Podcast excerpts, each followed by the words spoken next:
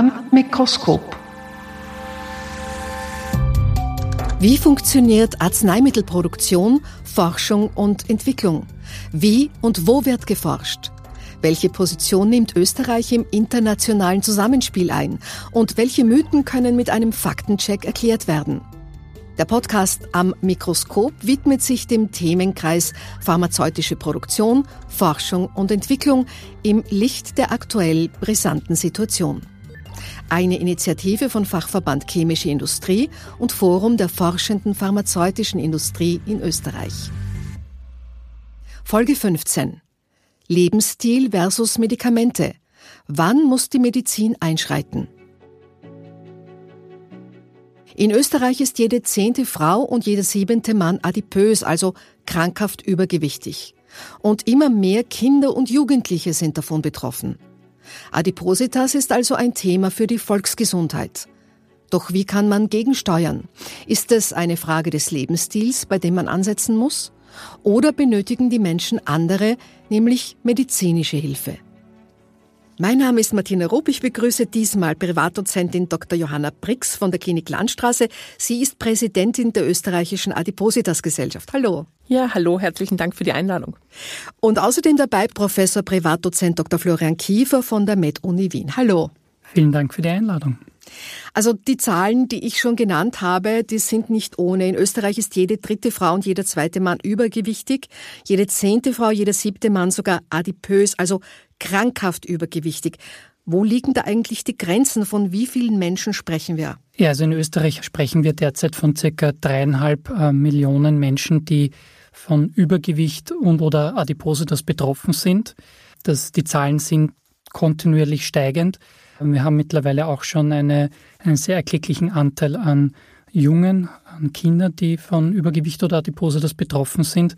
Und natürlich wirkt sich das auch auf, die, auf das Gesundheitssystem dramatisch aus. Weil ja das Problem bei Adipositas nicht nur die Adipositas an sich ist, sondern man kann das sehr schön auch als Gatekeeper-Erkrankung im Neuenglisch bezeichnen. Einfach weil es sehr viele weitere Erkrankungen triggern, die dann eben unser Gesundheitssystem mitunter auch zum Teil sehr stark belasten. Und entwickeln sich dann zu einem Syndrom gemeinsam, diese vielen Krankheiten. Na, Adipositas an und für sich ist eine Erkrankung und dann unterscheidet man das metabolische Syndrom, meinen Sie vielleicht, da ist Adipositas ein Teil von verschiedenen anderen. Aber es gibt also bis zu 50 mit Adipositas assoziierte Erkrankungen, die dann schon auch für sich allein stehen, wie zum Beispiel obstruktive Schlafapnoe oder Krebserkrankungen, also natürlich eben auch Diabetes, so wie Sie angesprochen haben. Und all diese Erkrankungen sind häufiger bei Menschen mit Adipositas. Nicht zuletzt von Covid-19 wissen wir das, dass man da schwere Verläufe, was ist letztendlich übrig geblieben, war ein Hauptrisikofaktor, die Adipositas. Und die, all diese Themen belasten einfach das Gesundheitssystem und natürlich auch die Betroffenen. Also wie kann man Covid erklären? Der Körper ist schon derartig belastet und damit beschäftigt, all das abzuwehren, was mit Adipositas einhergeht, dass er jetzt eine zusätzliche Belastung nicht mehr packt? Oder wie kann man das erklären? Ja, das ist ganz spannend. Also man hat eigentlich im, im Zuge der Pandemie herausgefunden, dass nach dem Alter die Adipositas tatsächlich der wichtigste Risikofaktor für einen schweren Verlauf bei Covid ist. Da gibt es wahrscheinlich mehrere Gründe dafür. Einer dieser Gründe ist, ist sicherlich, dass es bei Adipositas auch zu Veränderungen im Immunsystem kommt, dass Menschen mit Adipositas häufig auch bereits eine chronische Entzündung im Körper haben, die so gar nicht spürbar ist, aber die sich dann durchaus im Zuge einer akuten Erkrankung äh, auswirken kann. Ein anderer Grund ist sicherlich, dass, dass es auch durch die Adipositas zu einem Zwerchfellhochstand kommt, was wiederum bei dieser so äh, gefürchteten Covid-Pneumonie, also bei der Lungenentzündung im Rahmen der Covid-Erkrankung, ein großes Problem darstellt, wenn die Lungenabschnitte nicht ausreichend belüftet sind. Also hier auch ein so mechanisches Problem, wenn man so möchte. Also es sind sicherlich ein, ist eine Reihe von Faktoren, die hier zusammenspielen, die quasi Adipositas als einen so wichtigen Risikofaktor identifizieren bei, bei schweren Covid-Verläufen. Die Ursachen sind, glaube ich, jedem und jeder von uns klar. Falsche Ernährung, ungesunder Lebensstil. Wir hören das immer wieder. Aber spielen auch genetische Ursachen eine Rolle? Also ein Problem bei der Adipositas ist, dass es sicher hauptsächlich in unserer Welt natürlich sehr viel mit unserem Lebensstil und auch mit unserem Wohlstand zu tun hat, das aber eben nicht allein die Ursache ist für diese Adipositas-Pandemie, die wir jetzt auch haben. Da gibt es viele verschiedene Gründe und ein ganz interessanter Grund ist eben eine erhöhte Cortisolausschüttung, die bei allen Menschen auftritt, die zum Beispiel Schicht arbeiten. Da gibt es eben Daten aus Großbritannien, wo Pflegekräfte in einer Kohorte über ein Jahrzehnt untersucht worden sind und wo man gesehen hat, dass diese Personen einfach eine erhöhte Cortisolausschüttung haben. Cortisol ist ein Hormon, das wir alle produzieren und ein Symptom von einer erhöhten Cortisolausschüttung ist eben auch die Entwicklung von Übergewicht. Diese Menschen hatten dann auch vermehrte Diabetes, Hypertonie, Leukämie und Krebserkrankungen zum Beispiel, aber eben auch Adipositas. Oder eben auch Menschen, die unter sechs Stunden schlafen, haben auch eine erhöhte Cortisolausschüttung. Oder auch bestimmte Medikamente, verschiedene Psychopharmaka führen dazu. Aber um jetzt nochmal auf die Genetik zurückzukommen, ich glaube, man darf hier auch die Epigenetik nicht unterschätzen. Es gibt, finde ich, eine sehr, sehr schöne Studie aus, aus den Niederlanden, die untersucht hat, Kinder von Menschen, die 45, 46 gezeugt worden sind, also in diesem Hungerwinter nach dem Zweiten Weltkrieg. Und die Kinder von, von diesen Frauen, die da auf die Welt gekommen sind, neigen deutlich mehr zu Adipositas und Typ-2-Diabetes. Und hier dürfte sich schon einfach eine Methylierung in unserem Erbgut, in der DNA, dürfte quasi diese Kinder vor diesem Hunger schützen, der damals stattgefunden hat. Also wir haben hier auch epigenetische Faktoren, die wirklich eine starke Rolle spielen. Die monogenetische Form der Adipositas, die ist tatsächlich eher selten, kommt natürlich auch vor. Man sollte immer darauf achten, wenn Kinder vor dem zweiten Lebensjahr schwer adipös sind, dann gehören unbedingt monogenetische Faktoren ausgeschlossen. Es gibt ein Beispiel, das Melanocortin, da schätzt man in etwa, dass das fünf Prozent der Betroffenen betrifft. Sehr interessant, dass Sie erzählen, dass der Lebensstil, der bedenkliche Lebensstil, da denkt man sofort an, vor der Glotze sitzen und dabei Chips essen und sich bei Gott nicht bewegen, dass sich der natürlich auf unser ganzes Leben, also auch vor allem auf die Arbeit bezieht. Es gibt aber Leute, die sagen, es ist vollkommen wurscht, was ich tue. Wenn ich eine Torte nur anschaue, nehme ich zu. Und meine beste Freundin isst genauso viel und bewegt sich genauso wenig und die hat keine Adipositas. Ist das eine Urban Legend? Ist das ein Mythos oder kann das wirklich so sein? Nein, ganz und gar nicht. Das ist kein Mythos. Es gibt einfach sehr große Unterschiede. Die Genetik wurde hier schon angesprochen, die hier sicherlich eine, eine wichtige Rolle spielt. Aber auch wie der Energieverbrauch reguliert ist, das ist von Mensch zu Mensch unterschiedlich. Also diese guten und schlechten Futterverwerter, wie sie oft im Volksmund bezeichnet werden, das gibt es tatsächlich. Und ich glaube, das ist auch eine wichtige Botschaft an viele Patientinnen und Patienten, dass sie sich eben nicht mit anderen vergleichen, dass sie eben nicht sehen, dass jemand anderer vielleicht etwas weniger tut und trotzdem weniger Gewicht auf der Waage hat. Also das ist ganz, ganz wichtig, dass man hier sozusagen nicht den Rückschluss zieht, wenn, wenn die anderen so wenig tun, dann muss es doch bei mir auch klappen. Jeder Mensch hat andere Schwächen. Und jetzt wurden schon einige Faktoren angesprochen. Die Genetik wurde genannt, hormonelle Faktoren wurden auch schon genannt. Was allerdings ganz, ganz interessant ist in dem Kontext ist, wenn die Adipose das einmal da ist, dann ist es eben besonders schwierig, wieder auf ein Normalgewicht zurückzukommen. Und das ist eigentlich ein Umstand, mit dem wir im Alltag sehr häufig konfrontiert sind, dass Patienten sehr viel versuchen, aber es funktioniert eben nicht. Und ich glaube, das ist ganz wichtig, dass man hier auch mal aufklärt, warum das so ist und welche Faktoren hier eine Rolle spielen. Und auch da gibt es wiederum mehrere Faktoren, die hier hineinspielen, auch die Hormone. Also das Cortisol wurde hier schon genannt, aber auch das Insulin ist ein ganz wichtiges Hormon, das hier hineinspielt, also die Insulinresistenz, die ja bei der Adipose das fast immer da ist. Und das heißt, dass es dann zu höheren Insulinkonzentrationen im Blut kommt und das Insulin aber eben, weil das Insulin im Körper nicht mehr so gut wirkt, das heißt, der Zucker kann nicht mehr so gut verstoffwechselt werden und daher muss die Bauchspeicheldrüse mehr Insulin ausschütten. Und das Insulin ist ein Hormon, das per se auch Fettgewebe aufbaut. Das heißt, wenn ich hohe Insulinspiegel habe, weil ich übergewichtig bin, dann fördern diese hohen Insulinspiegel noch erst recht die Gewichtszunahme oder die Fettzunahme. Das ist ein Faktor.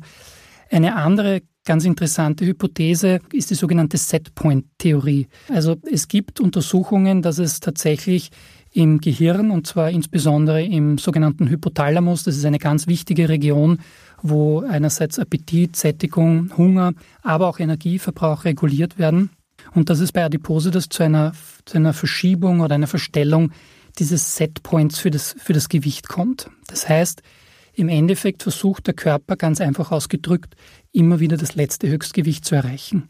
Und das ist ein sehr, sehr großes Problem und das muss man sich mal bewusst machen. Und wie macht das der Körper? Also zum einen, indem beispielsweise beim Versuch, Gewicht zu reduzieren oder auch nach einer Gewichtsabnahme die Hungersignale wieder stärker da sind. Das heißt, die Sättigungssignale werden abgeschwächt, aber die Hungersignale sind vorhanden. Ein anderer Mechanismus ist, dass der Energieverbrauch zurückgefahren wird vom Körper. Also der Körper versucht sich irgendwie hier zu schützen, auch zum Teil wir haben ja ähm, evolutionsbiologisch einen Überlebensvorteil, wenn wir gut Energie speichern können.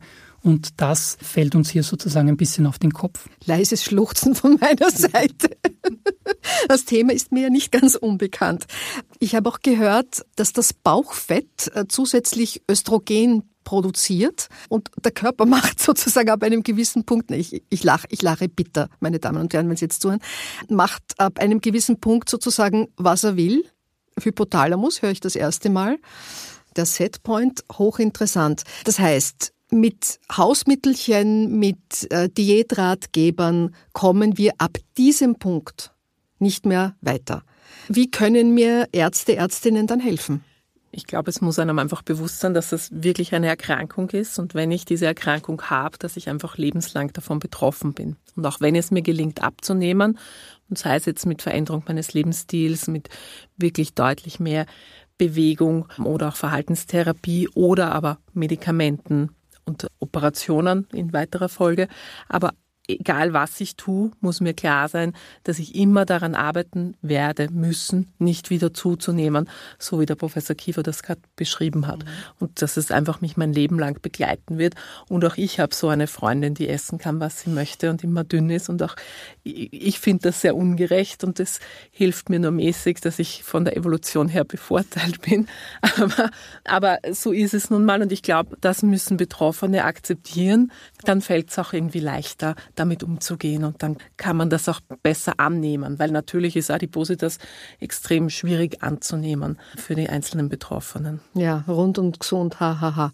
Genau. Ja, ich möchte das nochmal unterstreichen. Ich glaube, es ist wirklich wichtig, dass man hier auch ein, ein multimodales Therapiekonzept anwendet. Das heißt, es hilft eben nicht nur, eine Maßnahme einzusetzen, also nur weniger zu essen oder sich nur mehr zu bewegen oder nur Medikamente zu nehmen. Das heißt, es ist wirklich ein, ein komplexes Zusammenspiel auch in der Therapie. Es sind sehr viele Disziplinen häufig involviert bei der Therapie der Adipose, dass auch Verhaltenstherapie, Psychotherapie kann hier sehr wichtig sein. Wir wissen auch, dass es einen sehr starken Zusammenhang gibt zwischen Adipositas und Depression, der sich leider gegenseitig verstärkt. Das hm, heißt, Depression be genau, ja. Mhm. begünstigt Adipositas umgekehrt. Adipositas verstärkt natürlich auch wieder Depressionen.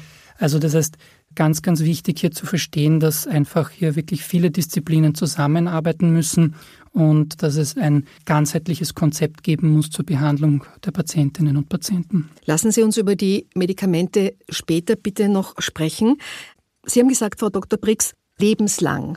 Sprechen wir doch über Adipositas im Kindes- und Jugendalter. Da gibt es ganz alarmierende Zahlen. Welche Trends nehmen Sie da wahr? Ja, also wir haben auch da eine massive Zunahme in den letzten Jahren gesehen. Wir haben gar nicht so lange valide Daten in, in Österreich. Österreich nimmt jetzt seit circa knapp zehn Jahren an einem EU-Projekt teil, das heißt eben COSI, wo stichprobenartig quer durch Österreich acht- und siebenjährige Buben und Mädchen vermessen werden.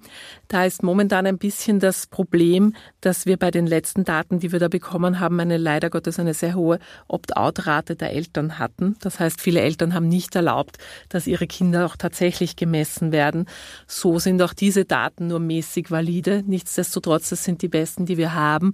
Und wir wissen Prä-Pandemie-Daten und wir wissen, dass da knapp 17 Prozent übergewichtig waren und knapp 8 Prozent adipös waren mit einem doch deutlichen Ost-West-Gefälle. Und was wir auch wissen, dass zumindest in einer kleinen Stichprobe nach der Pandemie man da überall noch sechs Prozent bei der Adipositas dazuschlagen kann. Das sind auch insofern dramatische Zahlen, weil es einfach so ist, dass wenn ich wie gesagt, Adipositas ist eine chronische Erkrankung, aber wir wissen, 80 Prozent der adipösen Kinder bleiben werden adipöse Erwachsene. Wenn wir dann diese Erwachsenenschwelle gehen, und das sind tatsächlich die einzigen kontinuierlichen Daten, die es gibt, sind Daten der Stellungskommission. Da haben wir wenigstens für die männlichen 18-jährigen ähm, Jugendlichen, jungen Erwachsenen Daten. Und auch da ist es so, dass 20 Prozent der jetzt 18-Jährigen 2018, wieder Prä-Pandemie, 20 Prozent der 18-jährigen jungen Männer waren übergewichtig, 10,4 Prozent adipös. Und wenn man sich überlegt, was das für eine Entwicklung für uns alle und für unsere Gesellschaft auch bedeutet, ist das schon besorgniserregend. In einer Generation sitzen viele im Rollstuhl, ganz klar.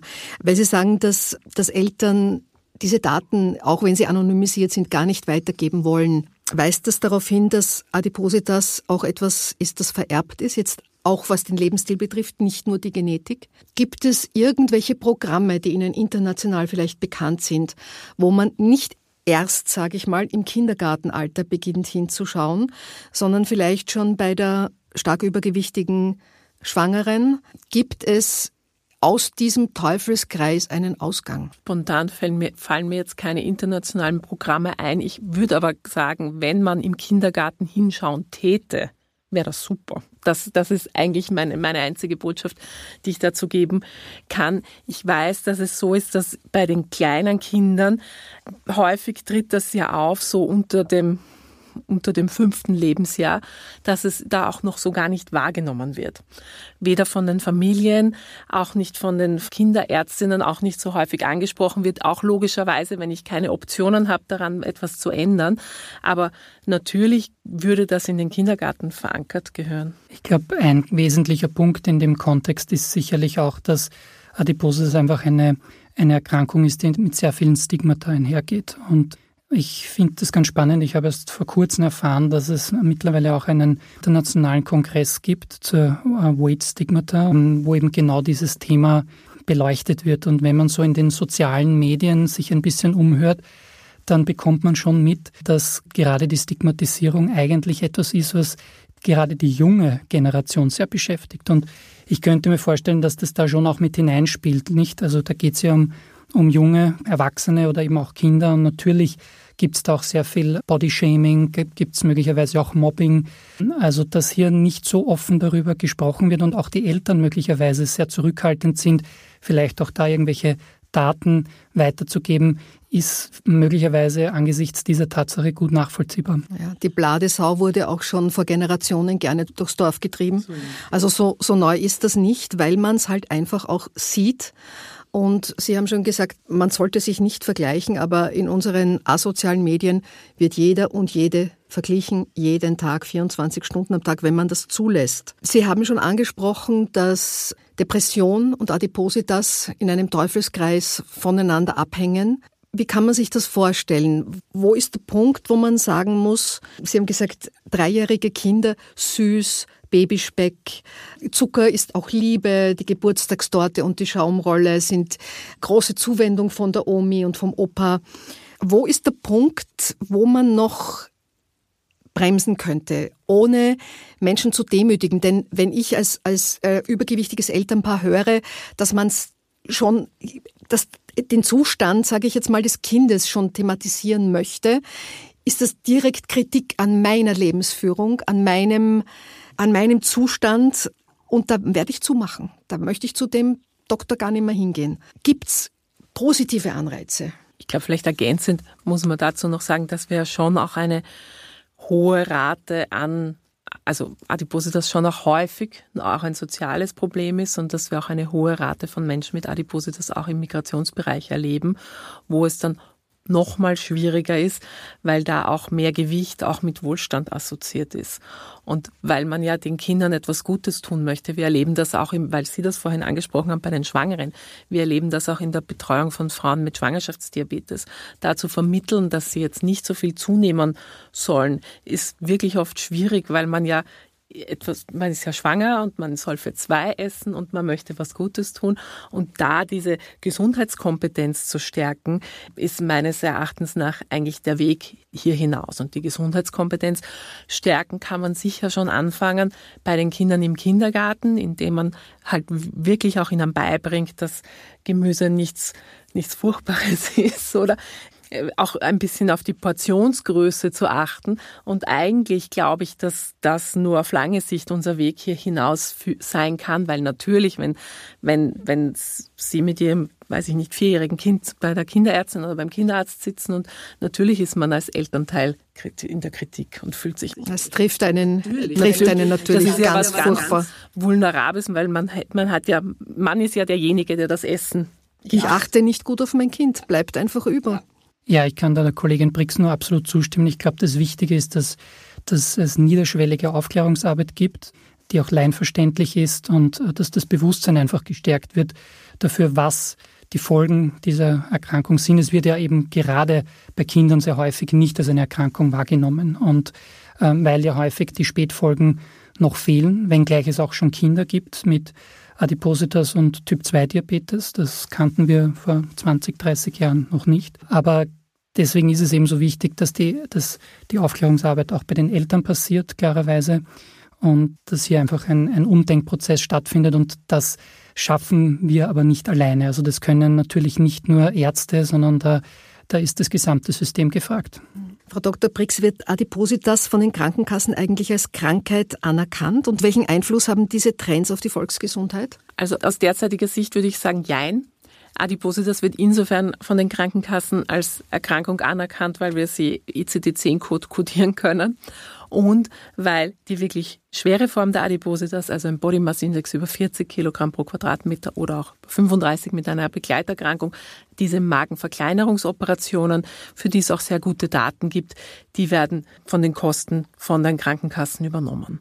Wo Adipositas nicht anerkannt wird von der Krankenkasse, ist bei dem Rest, und der Professor Kiefer hat vorher gesagt, es braucht ein multimodales Modell und Sie können nicht zu einer Diätologin gehen im niedergelassenen Bereich und die Krankenkasse übernimmt die Kosten. Ich glaube, über Psychotherapie brauchen wir hier auch nicht sprechen. Das ist schon sonst irgendwie schwierig oder auch Bewegungsangebote gibt es, so ein Barprojekt, aber auch nicht sehr viel. Aber auch die medikamentöse Therapie, wo wir gerade wirklich sehr viele Fortschritte sehen und wo es auch gute Daten gibt und wo man zum Beispiel auch sehr schöne ähm, Erfolgskonzepte anbieten könnte von der Krankenkasse, wird derzeit nicht übernommen. Wir hoffen wirklich sehr, dass sich das ändert und, und kritisieren das, wann immer es möglich ist. Aber derzeit ist das noch nicht der Fall. Die Medikamente unterstützen die Lebensstiländerung. Nur Medikamente allein genügen wahrscheinlich nicht, oder? Ja, man muss dazu sagen, dass medikamentöse Therapie eigentlich immer in Kombination mit Lebensstilmaßnahmen zugelassen ist. Das heißt, Patienten, die oder Patientinnen, die nicht bereit sind, am Lebensstil etwas zu ändern, da muss man auch hinterfragen, ob das sinnvoll ist, die medikamentös zu behandeln. Das heißt, es ist eben, die, wie Sie schon gesagt haben, es wirken die Medikamente auch besser, wenn das in Kombination mit Lebensstilmaßnahmen passiert. Hier gibt es allerdings wiederum mehrere Probleme. Das eine, das hat die Frau Dozent Brix gerade angesprochen, es gibt für die medikamentöse Therapie derzeit in Österreich noch keine Erstattung. Das heißt, es ist auch nicht für jeden Patienten leistbar, so eine Therapie. Auch da muss sich einiges tun. Da gibt es aber Beispiele in Europa, wo das schon besser funktioniert, muss man ganz offen sagen, als in Österreich. Insbesondere beispielsweise auch im skandinavischen Raum. Da gibt es Modelle, wo zumindest unter bestimmten Voraussetzungen auch diese medikamentösen Therapien erstattet werden. Das heißt, der Zugang muss erleichtert werden. Und es muss auch bekannt werden. Also es gibt ja, viele Patienten wissen ja gar nicht, dass es diese Möglichkeit überhaupt gibt und, und nehmen sie daher, also können sie daher auch gar nicht in Anspruch nehmen, wenn sie nicht zufällig bei einem Kollegen oder einer Kollegin landen, die halt auf diesem Gebiet aktiv ist und das anbietet. Ja. Und das ist halt ein großer Unterschied zu anderen Therapien, wo halt auch viel mehr Aufklärung da ist. Und man muss sagen, es ist die Adipositas die einzige Massenerkrankung, für die es keine erstatteten, zumindest medikamentösen Therapien gibt. Ja, also die, die äh, schon angesprochene bariatrische Chirurgie wird unter bestimmten Voraussetzungen ja erstattet, aber die medikamentöse Therapie bei reiner Adipositas, wenn nicht auch schon diese Spätkomplikationen wie Diabetes bestehen, wird im Normalfall nicht erstattet. Und ich finde, dass wir hier in Österreich leider Gottes ein bisschen eine reaktive Situation haben. Das heißt, wir konzentrieren uns zu sehr das Management der Folgekomplikationen, anstatt dass wir wirklich sozusagen die Wurzel behandeln und, und vielleicht sogar noch einen Schritt zurück machen und eben mehr Präventivmaßnahmen setzen. Ich darf vielleicht noch mein Lieblingsbeispiel als Ergänzung bringen. Wenn wir schon sagen, die Menschen sind es ist der Lebensstil und so weiter. Wir behandeln alle Menschen, die rauchen und Folgeerkrankungen haben. Und das kostet uns Unsummen. COPD ist einer der Hauptaufnahmegründe in ein österreichisches Krankenhaus. Und das kostet einfach sehr viel Geld. Und essen muss jeder jeden Tag und sich von dieser unter Anführungszeichen Sucht zu befreien ist sehr schwierig, weil ich muss ja kontinuierlich essen. Aber der Weg zur Zigarette, das ist schon ein bisschen mehr eine freie Entscheidung und da steht das überhaupt nicht so zur Diskussion, wie es gesellschaftlich bei der Adipositas zur Diskussion steht, auch wenn wir jetzt nochmal über diese Schuldfrage sprechen. Und das ärgert mich einfach so sehr. Also das, das ganze Ding befreien von Schuld, Sühne, Drohungen, Mahnungen, es nutzt ja nichts. Genau. Weil wenn, wenn mich der möglicherweise rauchende und selbst leicht übergewichtige Arzt mahnt, weiß ich, das ist, äh, sind leere Worte in einen Hohlraum gesprochen, das hat keinen Sinn. Das heißt, das ganze Ding einfach objektivieren, oder? Von Anfang an einfach schon, was, was ist das?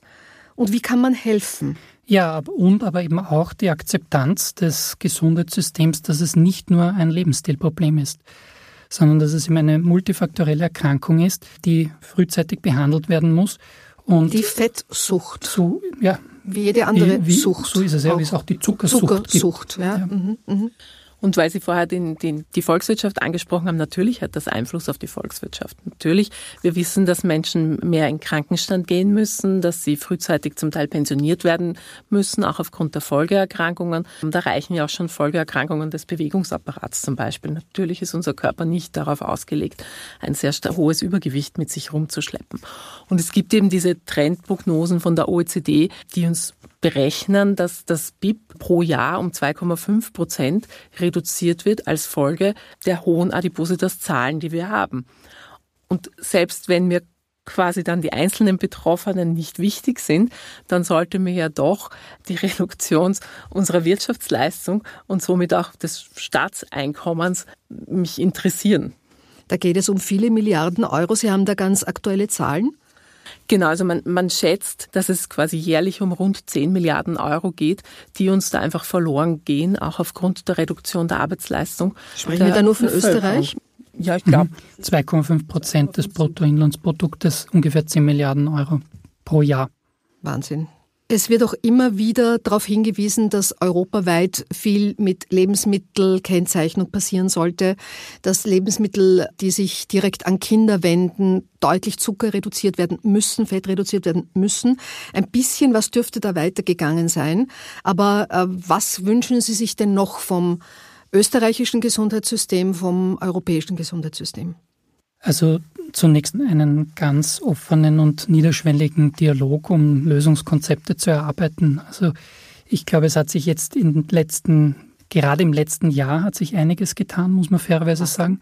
Zum einen eben die Gründung der Adipose, das Allianz, wo die Frau Dozentin Brix ja auch die Sprecherin ist. Sie hat sich im letzten Jahr sehr viel getan und, und ich glaube, dass natürlich auch die Pandemie und die steigenden Zahlen nach der Pandemie sicherlich auch dazu beigetragen haben, dass das ein bisschen mehr ins Bewusstsein gerückt ist. Aber ich glaube, dass wir da noch einen, einen sehr weiten Weg zu gehen haben, insbesondere wenn es darum geht, eben wirklich solche Lösungskonzepte zu erarbeiten. Aber wir spüren schon, dass die Bereitschaft zu diskutieren besser geworden ist, als es noch vor ein paar Jahren war. Das kann ich auch nur unterstützen. Vor ein paar Jahren hätten wir nur bekommen als Antwort, ja, man sollte mehr in Prävention investieren. Und in Prävention investieren hat schon die letzten 40 Jahre nichts gebracht, sonst hätten wir ja nicht solche Zuwachsraten an Adipositas. Und ich denke, man muss einfach sehen, dass man beides tun muss. Natürlich muss man in Prävention investieren, aber das auch tatsächlich tun. Aber man muss auch die Betroffenen unterstützen und für die Betroffenen Therapieangebote schaffen, so wie der Professor Kiefer das gerade erwähnt hat. Was die Nahrungsmittelkennzeichnung für Kinder und Jugendliche anbelangt, anbelangt. Auch hier ist es einfach sehr schwierig, weil auch, auch in Österreich sehr viele Partikularinteressen herrschen. Es wird auch immer sehr viel diskutiert über Fernsehwerbung. Da frage ich mich als jemand, der auch kein Kind oder Jugendlicher mehr ist, ob, ob wir damit aber überhaupt noch so viele Kinder und Jugendliche treffen würden, weil wer kontrolliert YouTube und wer kontrolliert Social Media, die TikTok. Werbungen, die dort, TikTok, eben, also das, das, das, das finde ich ein bisschen schwierig. Aber prinzipiell würden wir uns oder würde ich mir wünschen, dass, dass man endlich das akzeptiert, dass es ein Problem ist, dass es uns mehr kostet, wenn wir weiter zuschauen und wegschauen und dass wir für alle Betroffenen und nicht nur für die, die sich leisten können, Therapieangebote schaffen. Dann darf ich als Omi an dieser Stelle die gesunde Jause und die tägliche Tourenstunde in den Ring werfen. Gute Sachen, die man mittlerweile vergessen hat, Pandemie. Und ich wünsche Ihnen alles Gute klingt hervorragend, was Sie da planen und Sie scheinen mir beide so jung und stark zu sein, dass es vielleicht auch wirklich was bringt und ich hoffe sehr, dass etwas weitergeht und dass die Zahlen der von Adipositas Betroffenen in unserem Land mittelfristig wieder sinken. Dankeschön. Dankeschön für die Einladung. Danke vielmals. Um keine Folge zu verpassen, abonnieren Sie am Mikroskop auf Spotify, Apple Podcast oder wo auch immer Sie Ihre Podcasts gerne hören.